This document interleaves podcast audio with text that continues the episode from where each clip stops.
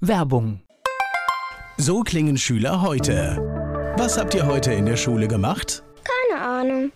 Und so klingt der Speedlearner. Was habt ihr heute in der Schule gemacht? Heute haben wir sehr viel über Afrika gelernt. Soll ich bei den ägyptischen Pharaonen anfangen und bei den Zulu-Kriegen aufhören? Oder interessiert es dich in Wirklichkeit gar nicht? Speedlearning.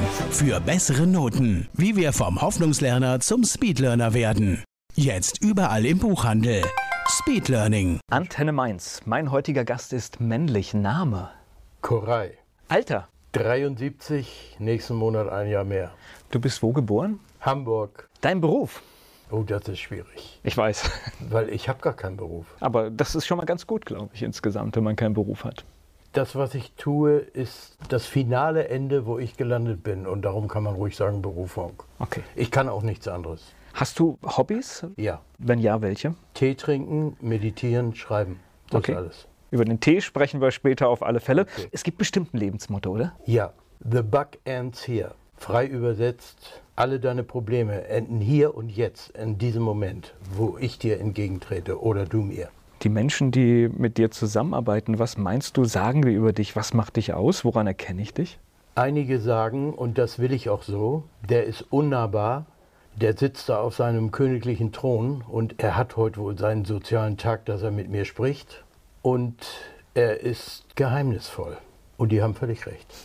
Ich höre ein bisschen das Norddeutsche raus. Ich nehme an, dann ist der Geburtsort auch der Bereich, wo du aufgewachsen bist, wo du groß geworden bist? Ich bin dort zur Volksschule gegangen und wegen der Versetzung meines Vaters, der war beim Fernsehen, aber als Techniker, ging das nach Köln. Da bin ich auch zur Schule, Abitur, Studium und so weiter. Und von da aus ging es beruflich auch in andere Städte.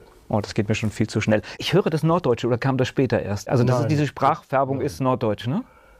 Ja, würde ich meinen. Aber Ja, ja. obwohl ich 13 Jahre in Köln gewohnt habe, ich könnte jetzt auf Kommando auch sofort Kölsch sprechen. Okay. Das wäre überhaupt kein Problem. Aber eigentlich bin ich Hamburger. Jugendzeit war wo? Frühe Jugend Hamburg, normal bis Ende Jugend Köln. Ich überlege gerade, das ist ein ganz schöner Mentalitätsumschwung, ne? aus Hamburg nach Köln. Ne? Das ist, Richtig. glaube ich, ein kleiner Kulturschock. Absolut. Deswegen konnte ich mit der Karnevalsdynamik da nie was anfangen. Wir sitzen ja hier mitten in Mainz und ich schaff's immer noch nicht. Nach so viel, ich, ich schaff's nicht. Ja, es ist ja ist nicht auch- meine Welt, ja. Ist ja auch drei, Köln, Düsseldorf, Mainz. Das Genau. sind ja die Hochburgen. ne? Also für mich sind die, ich, ich freue mich für all die Menschen, die feiern können, aber es sind meine Albtraumtage. Also freuen tue ich mich auch. Ich finde, das haben die auch verdient. Und, wenn ich das mal so sagen darf, das ist besser als Bürgerkrieg. Habe ich nichts hinzuzufügen, ja? Warst du ein guter Schüler? Nein, erstens liegt es daran, dass ich fünfmal die Schule wechseln musste, wegen Umzug meiner Eltern. Zweitens liegt es daran, dass ich für bestimmte Themen null Interesse hatte. Und drittens liegt es daran, dass ich nur Lieblingslehrer hatte. Bei denen habe ich gelernt. Da war ich gut. Aber die nicht gute Lehrer waren, da war ich auch schlecht. Oh, jetzt sind wir seelenverwandt. Ja? Ja, tatsächlich ich habe ich habe ganz wenige Lehrer in Erinnerung, nur eine Geschichtslehrerin und da war ich dann wirklich auch mal zwei Jahre gut, weil sie mich ja angesprochen hat, sage ich einfach mal so. Und der Rest war erbärmlich, muss ich sagen. Und Ah, dann sind wir willkommen im Club. Ich möchte an der Stelle Herrn Ante grüßen. Immer raus mit den falls Namen. der zuhört. Ja. Herr Ante war mein Mathelehrer auf dem Gymnasium und da habe ich zum ersten Mal im Leben verstanden, was eigentlich Differentialrechnung ist und dergleichen. Der Herr Ante konnte das wirklich einem Dilettanten wie ich erklären und deswegen habe ich zum ersten Mal bei Herrn Ante in Mathe eine gute Note gehabt. Die guten Namen merkt man sich. Jetzt höre ich aber schon Volksschule, Gymnasium, das heißt, es hat aber trotzdem irgendwie funktioniert. Ne? Es, es, Ja. es ging aufwärts. Ja, ich kann drei Dinge: täuschen, tarnen und verpissen. Ich habe alles geschafft und ich werde auch alles schaffen. Ich behaupte, ich würde jede Prüfung bestehen, weil ich frage mich immer, was will der? Was ist das für ein Typ? Und genau das liefere ich ihm.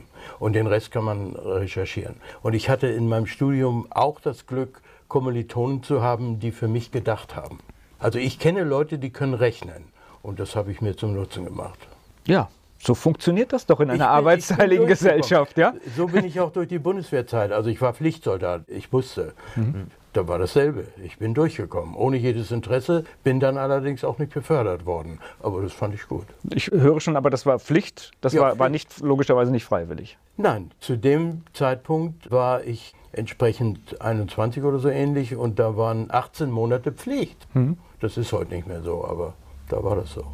Und ich bin durch die Offiziersprüfung durchgefallen und deswegen wurde ich ins Wachbataillon geschickt, habe da aber den Führerschein machen dürfen und musste dann aber die ganze Nacht die Leute immer in die Wache fahren.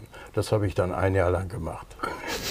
okay. Und weil ich mich dreimal daneben benommen habe, saß ich auch dreimal im Bau. Ich kann mit den ganzen Prüfungen da beim Militär nichts anfangen, weil ich, das ist Gott sei Dank an mir vorbeigegangen, Ah, weil ich glaube, ich hätte auch irgendwo Ah, gesessen. Ich bin mir Wie relativ sicher. geschafft? Ich hatte Glück, ich bin ausgemustert worden. Ach toll. Ja. Leidest du darunter heute noch? Nein, überhaupt nicht. Also ich, glaube, es war das Beste, was mir passieren konnte. Ja, das glaube ich auch. Ja, also ich kenne total viele, die in dieser Zeit ähnliche Probleme hatten, die dann auch mit den Befehlen Probleme hatten, obwohl sie dachten, sie haben sie nicht. Und in einem Fall ist sogar jemand mit einer Vorstrafe da rausgekommen. Also ich bin da völlig unbelangt rausgekommen, natürlich. Aber ich kriegte keine Ausrüstung mit nach Hause, also keinen Seesack, weil ich nicht befördert wurde und deswegen kein Reservesoldat war.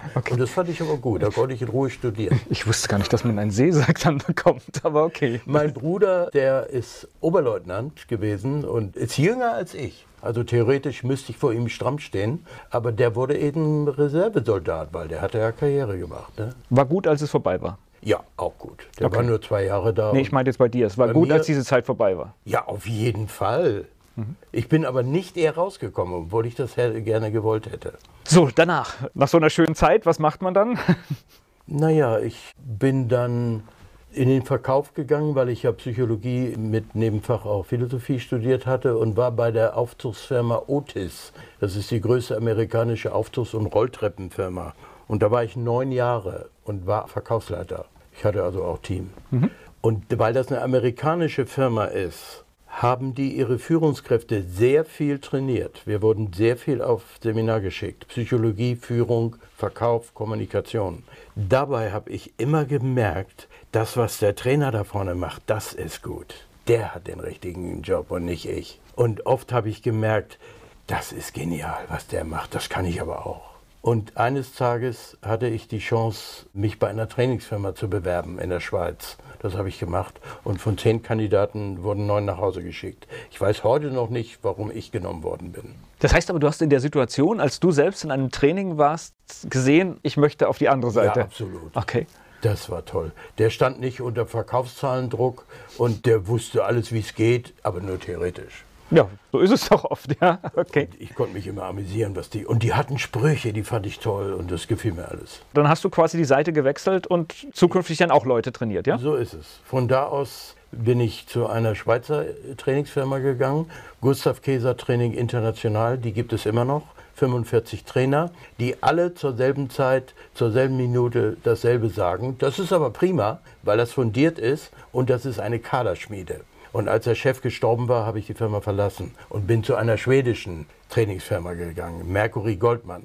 Die haben 300 Trainer, aber eine völlig andere Methode, die mir nicht gefallen hat. Und von da wurde ich durch einen Headhunter zur Firma Porsche geholt und da habe ich das Training übernommen. Da war ich dann Trainingschef.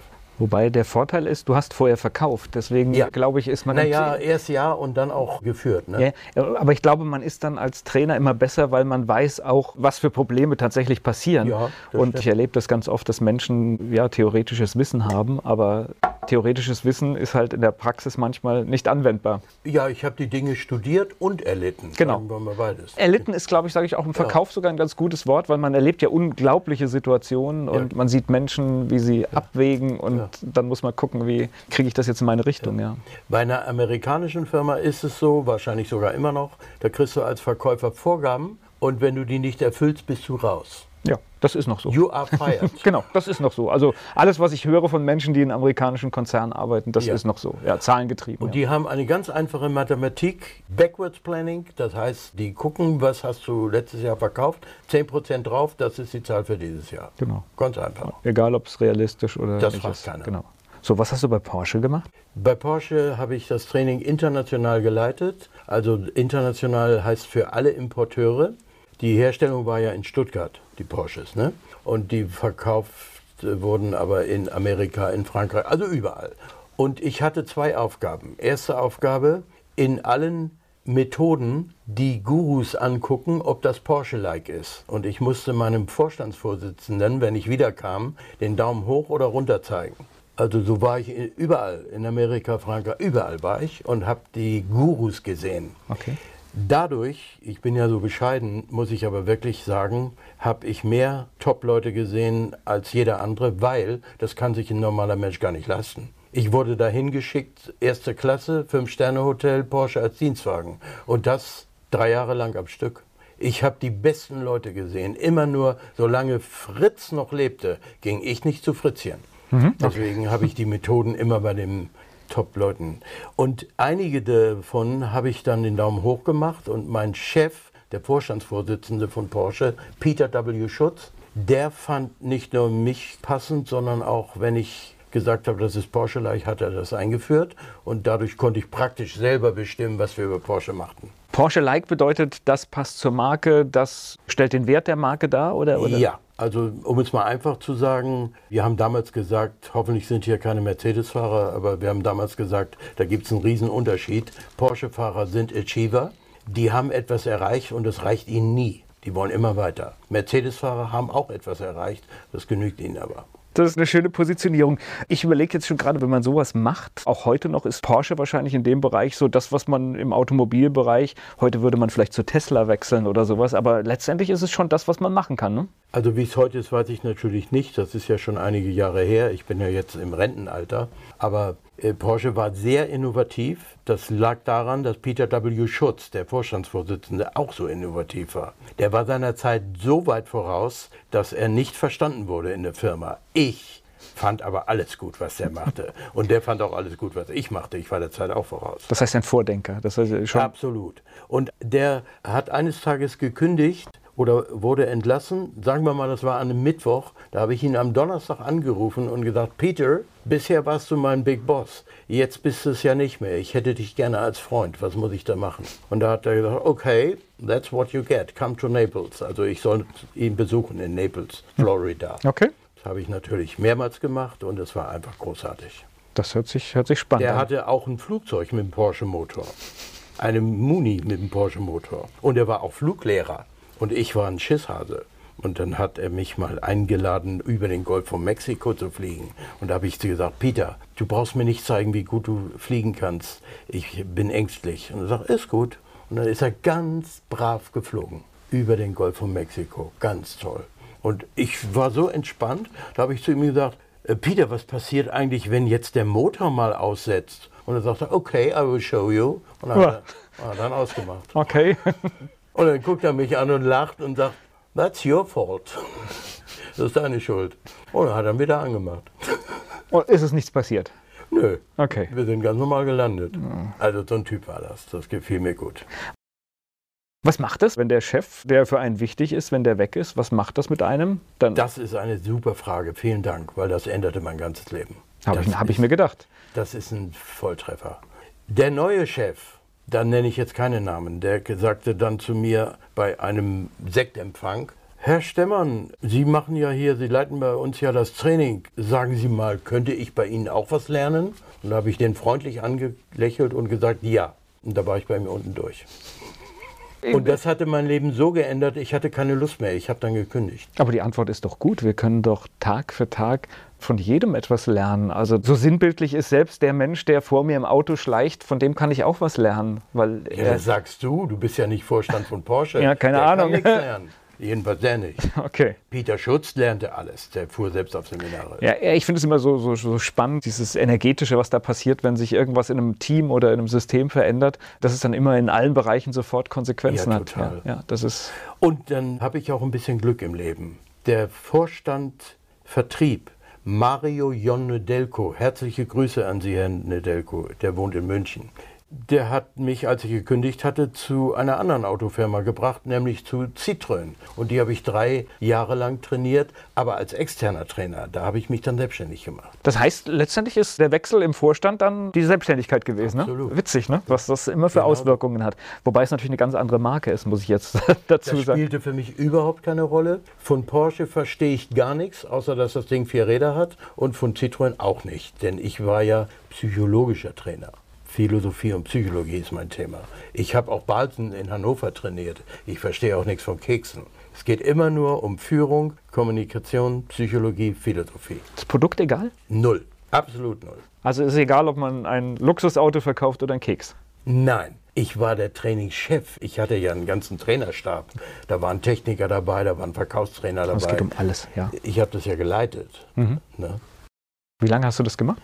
Bei Porsche sechs Jahre. Und danach? Wie, wie lange hast du trainiert? Ach so, dann bin ich kurze Zeit später krank geworden, hatte eine Beziehungskrise. Ich war schon über 25 Jahre mit meiner Frau verheiratet und ich hatte einen großen Betrag Geld verloren aus eigener Doofheit.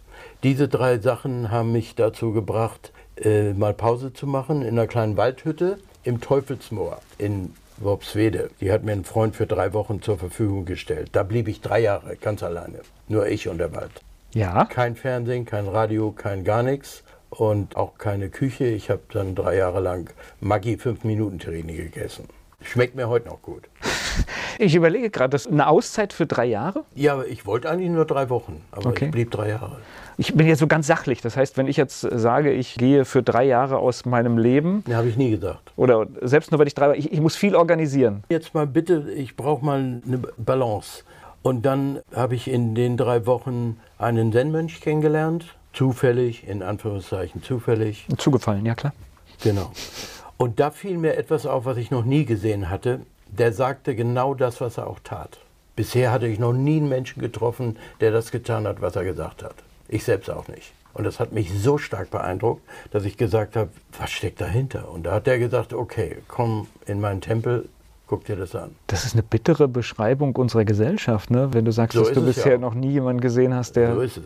Ich habe in dem Unternehmerbuch von Thomas Göller einen Artikel geschrieben mit dem Titel Dummheit ist erlernbar und wird immer noch gelehrt. Da habe ich neun kollektive Paradigmen genannt, die die Menschen glauben, die aber falsch sind. Ein Beispiel?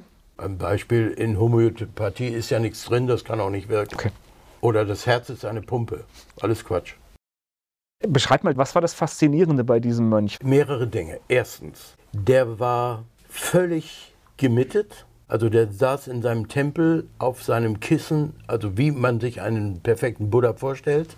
Er war sehr genügsam, weil er brauchte nur, was man zum Leben braucht. Eine Schale für Reis, eine Tasse für Tee, ein Futon, um sich hinzulegen, ein Kissen, um zu sitzen und seine Robe in zweifacher Ausfertigung, damit er die auch waschen konnte. Der führte keine Smalltalks, sondern nur Gespräche, die ihm oder seinem Gesprächspartner und der Welt nützten. Der Tempel war sehr gepflegt, sauber und stilvoll. Die hatten Stil. Dann hatten die Etikette. Man verneigte sich, man war wertschätzend. Man hatte zwei Dinge. Wertschätzung gegeneinander und gemeinsame Ziele. Wunderbar. Und das hat dich so fasziniert, dass. Absolut. Was ist in deinem Leben dann passiert? Dann habe ich über den Mönch andere auch kennengelernt und Leute, die die Ausbildung schon machten, also die Zen-Leute sind. Und da waren Leute bei, die mich tief beeindruckt haben. Wie zum Beispiel ein dreifacher Karate-Weltmeister und fünffacher Europaweltmeister. Und der machte Zen. Da habe ich mir gedacht, so falsch kann das ja nicht sein. Dann habe ich den Personalvorstand der Firma Böhringer Ingelheim kennengelernt, Dr. Peter Zirn. Der machte schon 30 Jahre Zen. Da habe ich gedacht, dann so falsch kann das ja nicht sein. Mit all diesen Leuten habe ich später Bücher geschrieben, das ist auch klar. Ne? Die habe ich auch zu mir in meine Hütte eingeladen. Wir haben zusammen Tee getrunken, am Kamin Gespräche geführt, aber tiefe Gespräche. Einer davon ist danach, der war Hochschullehrer, 18 Jahre lang in der katholischen Kirche und hat eben Priester ausgebildet. Der hatte alle Gelübde abgelegt. Professor Dr. Johannes Heinrichs. Nach einem Kamingespräch bei mir ist er aus der Kirche ausgetreten, was kirchenrechtlich gar nicht geht. Hat er trotzdem gemacht. Jetzt schreibt er gerade ein Buch, das kommt demnächst raus. Koray interviewt Bruder Johannes. Und da rechnet er mit den Falschheiten in der katholischen Kirche ab. Wusstest du, dass die deutschen Universitäten den Philosophielehrstuhl nur mit Katholiken besetzt? Nein? Ist das nicht eine Schande? Wenn du kein Katholik bist, kriegst du keinen Philosophie-Lehrstuhl in Deutschland. Und sowas finde ich schrecklich. Und da möchte ich am liebsten irgendwas machen, damit die Welt mal aufwacht. Na gut, wir können nur sagen, also wir haben es jetzt ja rausgeschickt. Das ist jetzt ja hier vielleicht ein erster Schritt. Es gibt viele von diesen Dingen. Wir könnten, glaube ich, Das äh, ist der dritte Schritt, weil ich habe das in vielen Büchern ja auch schon. ja, aber Wiederholung bringt was. Ja, okay. Aber es gibt viele Dinge, wo ich auch sage, man müsste sie jeden Tag rausschreien. Ja. Warum seht ihr das nicht? Aber so ist das halt einfach. Zen, du musst jetzt mir helfen. Ich bin jetzt, ich kann es vielleicht so ein bisschen einordnen, aber was muss ich mir darunter vorstellen? Kannst du das irgendwie in Worte fassen, dass wir hier mitkommen? Was macht ihr? Was ist das? Die Stille ist manchmal auch äh, ja. ja. etwas. Also du hast doch sicher auch viel gelernt und studiert und viel Wissen in dir, ja? Mhm. Alles wegschmeißen, alles über Bord schmeißen und dich freimachen für illusionsfreie Begegnung dieser Welt. Du nimmst die Welt illusionsfrei wahr, nämlich wie sie wirklich ist. Und die Welt ist überhaupt nicht so, wie die Welt denkt, weil das sind ja alles nur menschliche Versuche, die Wirklichkeit zu verstehen. Ich kann dir mal ein Beispiel sagen. Du wohnst in Mainz, habe ich gehört, ne? Schätz mal, in, viel, in der Nähe von Mainz. Egal. Ja. Schätz mal, wie viele Grundstücke es, sagen wir mal, in Hessen gibt. Schätz mal.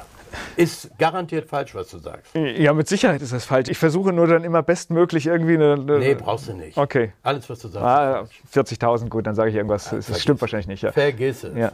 Es gibt ein einziges Grundstück. Nur wir Menschen haben das eingeteilt. Ja, okay. Der ganze Planet hat ein Grundstück. Und da haben Leute ihre Fehler reingerammt und gesagt, das ist meins. Und da hat ein anderer gesagt, ja, da werde ich mich jetzt nicht groß ärgern. Dann ramme ich die hier und das ist meins. Also jetzt nicht mit Z geschrieben, sondern mit S. Mhm. Und so haben kein Vogel, kein Adler, kein Regen, kein Wind kümmert sich um solche Grundstücke. Nur wir Menschen. Und dadurch entstehen. Nicht mal meine Katze kümmert sich darum. Ja, überhaupt nicht. Ne? genau. Unsere auch nicht. Ja. Und dadurch entstehen die Geistesgifte. Nur dadurch. Ich meine durch solche mhm. Dinge. Und das sind Neid, Gier, Hass und Verblendung. Verblendung ist falsche Annahme über die Welt. Mhm. Neid ist, ich will irgendwas haben, was ein anderer hat. Und wieso hat der das und ich nicht? Gier ist, ich will mehr haben als zum Leben nötig. Im Kloster gibt es nur, was zum Leben nötig ist. Mehr gibt es da nicht. Neid, Gier. Hass. Ich will etwas nicht haben. Wie zum Beispiel, die Leute hassen den Coronavirus. Völliger Blödsinn. Das ist Hass. Es gibt 14.500 Krankheiten, gesammelt im ICD-10, International Catalog of Disease, von der Weltgesundheitsordnung. Und plötzlich sagen die Leute, diesen einen, den müssen wir aber bekämpfen dann müsste man meiner Meinung nach die 14.499 anderen auch bekämpfen. Ja, oder wir könnten was für die Gesundheit tun. Ja, genau. genau. das ist also nur so eine Idee, ja. Also Neid, Gier, Hass, Verblendung. Verblendung heißt, ich habe Annahmen über die Welt, die falsch sind. Zum Beispiel glauben etwa zwei Milliarden Menschen, dass es einen Urknall gegeben hat. Das sind die monotheistischen Religionen. Christentum, Islam und Judentum. Die glauben das, weil Gott hat an dem Tag die Welt erschaffen. Die anderen äh, zweieinhalb Milliarden Menschen glauben das nicht, weil die glauben, es sind Zyklen, die Existenz darstellen. Kommen und gehen. Kein Anfang, kein Ende. So, wer hat denn jetzt recht? Das herauszukriegen, wer recht hat. Und zwar nicht, wer recht hat, sondern was richtig ist. Das Zen. Und wie geht das? Ich habe einen Zen-Raum bei mir. Hm. Über der Tür hängen fünf tibetische Fähnchen und ein Schild. Auf dem Schild steht, wenn du wissen willst, was nach dem Tod kommt, tritt in diesen Raum ein. Dort erfährst du es. Angenommen, du würdest das machen, ne? kannst mich ja. gerne mal besuchen. Dann, und du willst wissen, was nach dem Tod kommt. Dann sage ich, okay, komm, gehen wir da rein. Da liegen so Matten und Kissen. Ne? Dann sage ich, hinsetzen, Augen auf, nicht mehr bewegen, still sein. Und dann sitzen wir da, wenn nötig, sieben Tage und sieben Nächte. Nur mal kurz zur Toilette. Und dann weißt du es. Und das ist Zen. Das ist Zen. Das fällt vielen schwer, oder? Das ist schlimmer als drei Tode. Das ist das Schlimmste, was es gibt weil ich merke, dass in meinem Umfeld, ich bin jemand, ich komme relativ gut mit mir selbst zurecht und ich freue mich auch mal, wenn ich einen Abend oder auch einen Tag oder sonst was für mich ganz alleine habe. Ich stelle aber ganz in meinem Umfeld fest, es gibt total viele Menschen, die brauchen immer irgendeine Ablenkung, immer irgendetwas, es muss was passieren, hier ein Termin und ich glaube, diese Gesellschaft hat es auch verlernt, mit sich selbst zurechtzukommen. So ist es. Und deswegen gibt es geisttötende Fernsehsendungen und idiotische Zeitschriften. Und die Fernsehsendungen, genau wie die Radiosendungen, die sind zu 95 Prozent Schrott. Das ist jetzt gut, dass du hier so einen Wert genannt hast. Das, ich zähle mich, jetzt zu, ich zähle, ich zähle mich jetzt zu den fünf anderen ja, Prozent. Sonst wäre ich doch nicht bereit, mit dir ein äh, Interview ja, zu machen. Okay. Ich habe eine große Wertschätzung dir gegenüber und auch Freunden, die ich durch dich kenne. Und deswegen traue ich mich auch hier so zu reden. Das, was du oder ihr macht, das ist zum Besten des Ganzen. Nur musst du auch mit Gegenwind rechnen. Also da gehört auch Zivilcourage dazu. In dem Moment, wo man in die Öffentlichkeit geht, muss man immer mit Gegenwind Gegen. rechnen. Das gehört ja. einfach dazu. Das ist einfach so, kann ich gut mit leben. Ich finde jetzt diesen Spannungsbogen, deine Welt, sage ich jetzt einfach mal, wo, ja. du, wo du sitzt und jemand ist dann mit dir in diesem Raum. Nichtsdestotrotz trittst du ja immer wieder auch in die Kommunikation mit der Gesellschaft. Ist das ein Widerspruch? Oder ich weiß nicht, was du meinst, weil ich äh, begegne der Gesellschaft nicht. Ich vermeide das. Ich will keinen Urlaub, keine Kultur, kein Theater, kein Kino, kein Fernsehen, keine Zeitung. Ich brauche nichts davon. Das heißt, und weiß das, trotzdem alles. Das heißt, ja. Weil die Leute reden doch. Ich wollte gerade sagen, das, ist, das habe ich auch erlebt. Wenn man Nachrichtenkonsum reduziert, es kommt trotzdem zu einem, ob man es ja, möchte oder nicht. Ja, das, natürlich. Ja, okay, das heißt, das ist im Prinzip dann, sage ich mal, dein Tor zur normalen Welt. Ja, aber mehr gibt es auch gar nicht. Nein, ich befasse mich mit meinen Dingen. Das sind aber nicht viele. Und habe zum Glück eine Frau, mit der das geht. Wir sind schon über 50 Jahre verheiratet. Wir haben schon goldene Hochzeit vor vier Jahren gehabt. So, das geht. Ich schreibe, ich meditiere, ich trinke Tee. Das ist wirklich wahr. Und ich schreibe nicht, wenn die Sonne scheint. Ich schreibe nur im Dunkeln. Alle meine Bücher sind Nachtbücher. Ich bin eine Eule. nur wenn ich mal ein Seminar oder sowas eingeladen bin, dann stehe ich auch morgens um sieben auf, kein Problem abends und nachts kommen die besten Ideen. Ja, bei mir ist das muss auch man, so. Deswegen muss da man ist kein Telefon, da ist nichts, da bin ich und meine Gedanken. Und ich bin immer wieder überrascht über meine Gedanken. Ich weiß gar nicht, wo die herkommen. Das liegt am grünen Tee. Das kann sein. Das ist einer, den ich aus dem japanischen Tempel mitgebracht habe. Welche Sorten trinkst du? Nee, das kann ich nicht sagen. Dieser Geschmack ist es. Der versetzt mich in diese Situation äh, im Tempel dann. Ne? Lässt du ihn länger ziehen oder den Tee? Nein, kochen und runterkühlen auf 80 Grad und dann eine Minute. Dass er so eine leichte Bitternis hat? Ja. Ja, das ist perfekt. Genau. Ja. So mache ich das auch. Ach, okay. ja, und ich mache auch gerne eine Teezeremonie. Da dauert das Trinken einer Tasse vier Stunden. Das schaffe ich nicht. Ich trinke, ich trinke das ja fast. Ja, aber das ich trinke, könnte dir gefallen. Ja, das kann sein. Ich trinke das ja fast literweise am Tag. Das soll man angeblich nee. nicht, aber, aber mir Doch, tut's gut. Das ist ja toll, das ja. gefällt mir. Bei der Teezeremonie ist es ja so, da wird erstmal der Teeraum gereinigt. Dann werden Blumen aufgestellt, die sind sehr gepflegt und beschnitten. Dann werden Rollbilder aufgehängt, die sind kalligrafisch extra dafür gemalt. Dann wird ein Kessel heiß gemacht. Das ist ein gusseiserner spezieller Kessel mit bestimmter Kohle. Das sind alles Zeremonien, die dauern. Und schon auf dem Weg dahin, durch den Garten, ist der ganze Garten und die Trittsteine, alles ist durchdacht und nach so asiatischen Methoden wie Feng Shui und andere gestaltet. Da sind dann nicht irgendwie Trittsteine, da sind dann 22 Trittsteine. Warum das denn? Weil es 22 Gefahren im Leben gibt, deswegen. 22 Gefahren? Ja, ist so, die muss man nur kennen. Nenn mir welche. Was sind die Gefahren? Stell dir mal vor, wenn du bereit bist, wir beide stehen an einem Fluss mhm. und da kommt ein Treibholz vorbei, so ein Stück Treibholz. Und wenn dieses Treibholz unbeschadet weitertreibt, endet das im großen Ozean, weil der Fluss da ja hinfließt. Die Gefahr, dass es das schafft, ist aber gering, weil das Treibholz könnte herausgefischt werden, es könnte am Ufer hängen bleiben, es könnte in einen Strudel geraten, es könnte sich vollsaugen und untergehen, es könnte mit irgendwas von außen beschmissen werden oder an einer Klippe zerschellen. Ich habe dir jetzt nur mal ein paar genannt. So, was du sicher schon ahnst, Volker, das Treibholz bist du. Mhm. Oder okay. ich. Jeder hat auf diesem Weg andere Und der Gefahren? Fluss ist der Fluss des Lebens. Okay. So, am Ufer hängen bleiben. Das bedeutet, du wirst Opfer deiner eigenen Gewohnheiten. Kommt nichts Neues mehr. Und deine eigenen Prinzipien. Du hast Meinungen. Eine Meinung ist mein, deswegen heißt das ja so. Mhm. Oder von außen herausgefischt werden. Das bedeutet, irgendeiner packt dich und der verführt dich mit Geld oder mit irgendwas und du merkst gar nicht, dass der dich gar nicht weiterbringt. Der hat dich nur geangelt. Oder du saugst dich voll und gehst unter. Du merkst vielleicht nicht, dass du ungesund lebst. Machst irgendwas, rauchen oder sowas. Ne? Oder in einen Strudel geraten. Du befasst dich mit Dingen, die völlig bescheuert sind.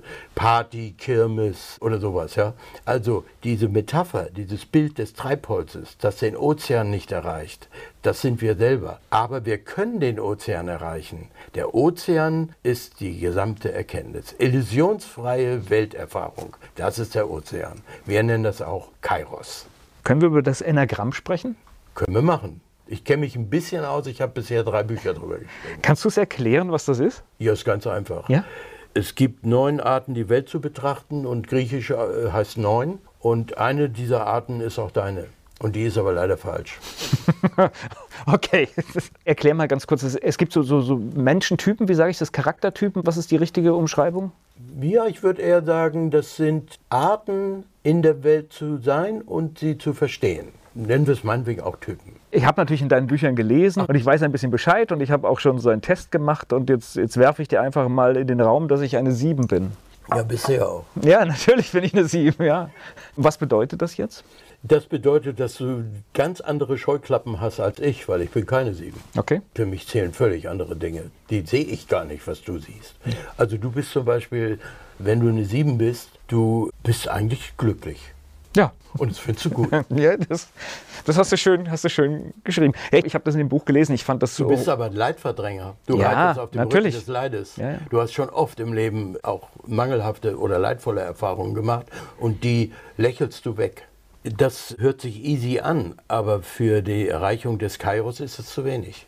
Denn es gibt ja auch Erfahrungen, da könntest du mal aktiv werden, tust du dann aber nicht. Stattdessen machst du dir wieder irgendeinen belanglosen Termin. Siebener haben immer Termine.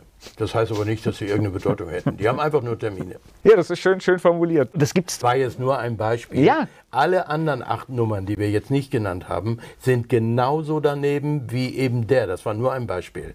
Alle Enneagrammnummern haben etwas zu lernen, damit es zum Besten des Ganzen eine Entwicklung geben kann. Du hast drei Bücher darüber geschrieben. Jetzt müssen wir die hier mal alle mitnehmen. Wo kommt das her? Wo kommt diese Idee her? Genau weiß man es nicht. Es soll aus der Sufi-Lehre kommen, aber das spielt auch gar keine Rolle. Ein russischer Gelehrter, Weisheitslehrer, Gurdjieff, hat zumindest das so veröffentlicht und geschrieben, dass wir das da nachlesen können. Und dann wurde es von seinen Schülern natürlich ausgefeilt. Und in unserem Institut, ich habe zusammen mit Peter Köhne ein Institut, in dem wir das Enneagramm nicht nur lehren, sondern damit auch Einfluss nehmen auf die Welt bis hin zur Heilung. Und wir haben beide festgestellt, obwohl wir das schon seit 25 Jahren machen, und der hat auch ein Buch darüber geschrieben, wir haben beide festgestellt, das Schlimme am Enneagramm ist, das stimmt. Ja, es gibt so Sachen, ne? das ist das Schlimme, es stimmt. Ja, und, und was mache ich jetzt? Das haben wir mein Beispiel genannt. Was mache ich damit? Das heißt, ich muss jetzt hinschauen. Du musst überhaupt nichts. Ich kann hinschauen. Du hättest die Chance, ein förderlicherer Beitrag zu sein für die Welt, als du es schon bist. Du trinkst Tee, du machst nicht alle politischen Blödheiten mit, du lebst vielleicht gepflegt, gesund. Ich weiß nichts von dir. Vielleicht hast du eine ordentliche Beziehung und keinen Krieg und so. Also alles toll. Bisher stimmt's, ja. Bisher stimmt? Bisher stimmt's, ja. Bist du auch Vegetarier? Ja. Ja, wunderbar. Also ich, weiß- rauchst du? Nein. Ja, äh, wunderbar. Ja. Guckst du übermäßig Fernsehen? Nein. Ich habe übermäßig gesagt. Ja, Ein bisschen ich- ist ja nicht schlimm. Genau. Pflegst du dich? Ja. Hört sich doch alles gut an, ne? Ja. Hat nur ein Problem. Du bist glücklich und merkst aber nicht, was du eigentlich tun müsstest. Und du wirst sehr erfolgreich sein. Du kannst ein eigenes Haus haben und kannst das nach Feng Shui herrichten und das ist ein Kunstwerk und es sieht toll aus. Und alle freuen sich da drin. Ein tolles Siebener Haus. Aber da werden nur fröhliche Leitverdrängungsgespräche geführt. In die Tiefe gehen die nicht. Ja, es ist spannend. Ja. Ist so fast dran. Also ich. Das ist bitte nur ein Aspekt von neun. Reden wir jetzt über die zwei, drei, vier, fünf, sechs, sieben, ist es, ja, da kann ich genauso schreckliche Sachen sagen. Jeder ist auf irgendeine verquere Art nicht genug förderlich für die Welt. Und das zeigt das Enneagramm. Letztendlich konfrontiert dich das und sagt, du pass auf, wenn du nächste Stufen erreichen willst, dann musst du Folgendes tun. Du kriegst klare Anweisungen, wie von einem Guru, den du schätzt. Nehmen wir mal an, du schätzt den Dalai Lama, gehst dahin und der sagt dir, was du tun sollst. Und weil du dem vertraust, tust du es. Das ist das Enneagramm. Du hast auch so einen Lehrer? Mehrere, aber Okay. einen Zen-Lehrer, der für mich der Lebenslehrer ist. Und der wohnt eine Stunde von mir weg und da bin ich mindestens einmal im Monat und der nimmt mich jedes Mal auseinander. Und der ist der, der das darf. Was heißt das? Er nimmt dich auseinander? Ich muss Koan lösen. Koan sind meditative Aufgaben, die man logisch nicht lösen kann. Nur meditativ. Hast du ein Beispiel? Ja, hörst du das Klatschen meiner Hände? Ja. Welchen Ton macht er bei dieser Hand? Okay, ich verstehe. Wie könnte jetzt eine Antwort lauten? Oder wie alt bist du? Sag mal, wie alt du bist. 54? Wo warst du für 56 Jahre? Hm? Ein Koran. Ja, natürlich gibt es eine Antwort, aber keine logische. Das lernt man nicht auf der Uni. Das lernt man nirgends. Die kann man nur meditieren. oder kontemplieren. Das sind die beiden Möglichkeiten. Kontemplieren heißt nach außen, meditieren heißt nach innen. Und das heißt, du kriegst immer, wenn du bei ihm bist, solche, solche Aufgaben? Ja. Okay. Und da es 1700 gibt, habe ich noch einiges zu tun. Und die werden immer schwieriger. Das waren jetzt die einfachsten. Das ist spannend. Bist du auch für jemanden der Lehrer dann? Ist, geht, geht das in beide Richtungen? Na, es ist so, ich wurde als Dharma-Nachfolger ernannt und beurkundet und darf Zen-Lehren die Lehre lehren. Und einige Dharma-Nachfolger haben auch eigene Sanghas, das sind Gemeinschaften und Tempel. Zum Beispiel meine Tochter leitet den in Kiel. Ich tue das nicht, weil ich das auch gar nicht will. Ich mache mein Ding, das ist nur für mich und im Coaching nutze ich Erkenntnisse daraus. Aber ich will niemanden missionieren oder dahin bringen. Auf gar keinen Fall. Ja, das Missionieren war bisher in der Welt auch nicht so wirklich gut. Nö, und äh, Deswegen- das interessiert die Zen-Leute auch nicht. Ja. Nur da gibt es ein paar Erkenntnisse, die entsprechen dann wirklich der Natur. Dieser Name Korai, wo kommt der her?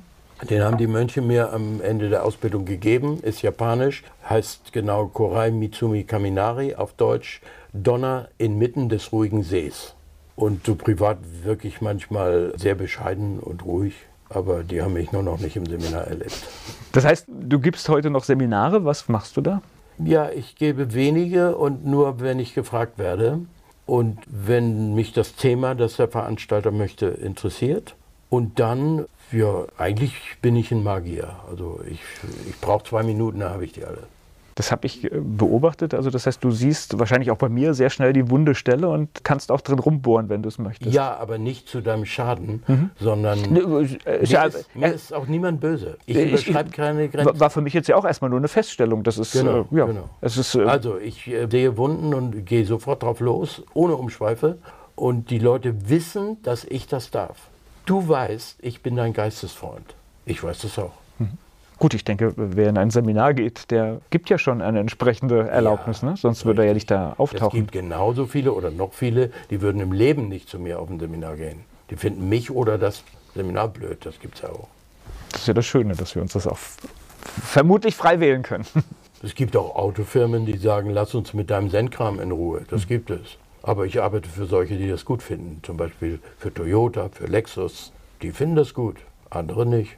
Komischerweise ist Toyota die reichste Firma der Welt und größer als VW. Und die wollen nichts von Zen wissen, die VW-Leute. Die sind so richtig old-fashioned. Die machen so ganz einfache, alte Sachen. So alte westliche Welt, ja? Ja, so, aber wirklich.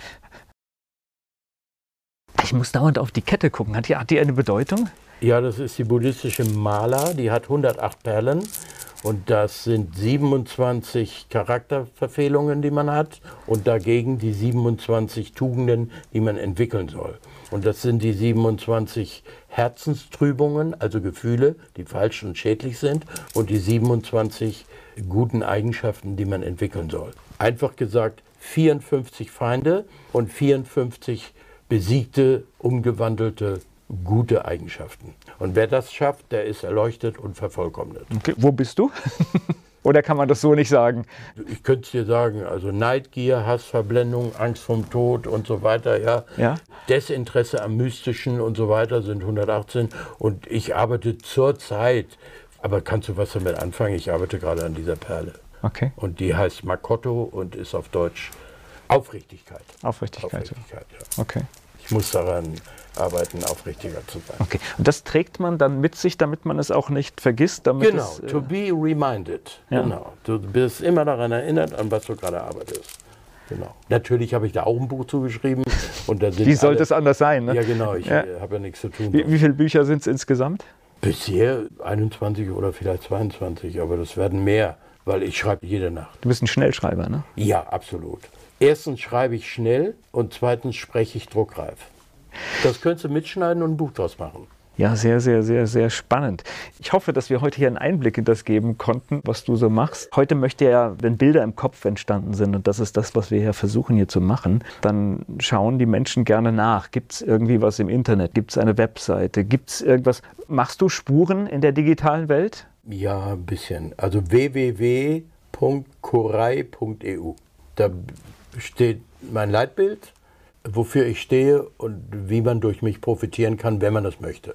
Außerdem habe ich zusammen mit meinem Geschäftspartner und Freund Peter Köhner ein Institut www.ifar.de